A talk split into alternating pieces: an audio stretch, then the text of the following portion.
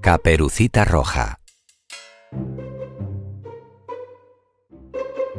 Había una vez una niña muy buena. Su madre le había hecho una capa roja y la muchachita la llevaba tan a menudo que todo el mundo le llamaba Caperucita Roja.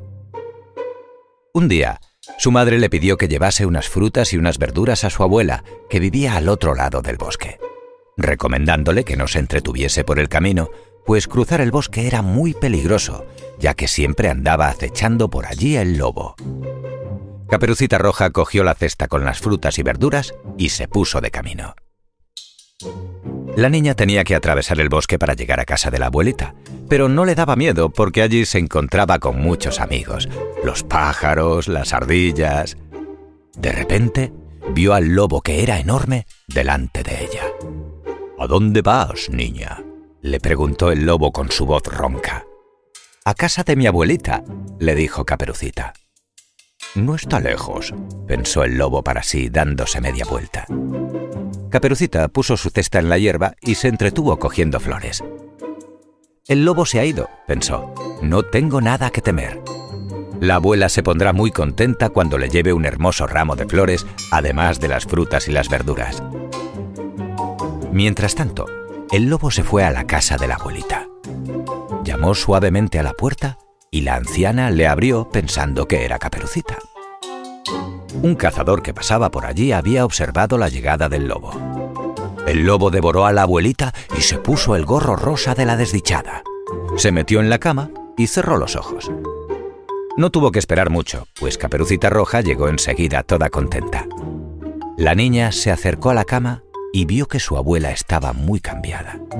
Abuelita, abuelita, ¿qué ojos más grandes tienes? Son para verte mejor, dijo el lobo tratando de imitar la voz de la abuela. Abuelita, abuelita, ¿qué orejas más grandes tienes? Son para oírte mejor, siguió diciendo el lobo. Abuelita, abuelita, ¿qué dientes más grandes tienes? Son para comerte mejor.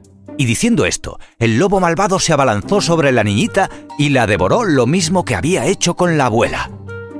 Mientras tanto, el cazador se había quedado preocupado y creyendo adivinar las malas intenciones del lobo, decidió echar un vistazo a ver si todo iba bien en casa de la abuelita. Pidió ayuda a un segador y los dos juntos llegaron al lugar. Vieron la puerta de la casa abierta y al lobo tumbado en la cama dormido de tan harto que estaba. El cazador abrió el vientre del lobo. La abuelita y Caperucita estaban allí, vivas, para castigar al lobo malo, el cazador le llenó la barriga de piedras y luego lo volvió a cerrar. Cuando el lobo despertó de su pesado sueño, sintió muchísima sed y se dirigió a un estanque próximo para beber. Como las piedras pesaban mucho, cayó en el estanque de cabeza y se ahogó. En cuanto a Caperucita y su abuela, no sufrieron más que un gran susto. Pero Caperucita Roja había aprendido la lección prometió a su abuelita no hablar con ningún desconocido que se encontrara por el camino.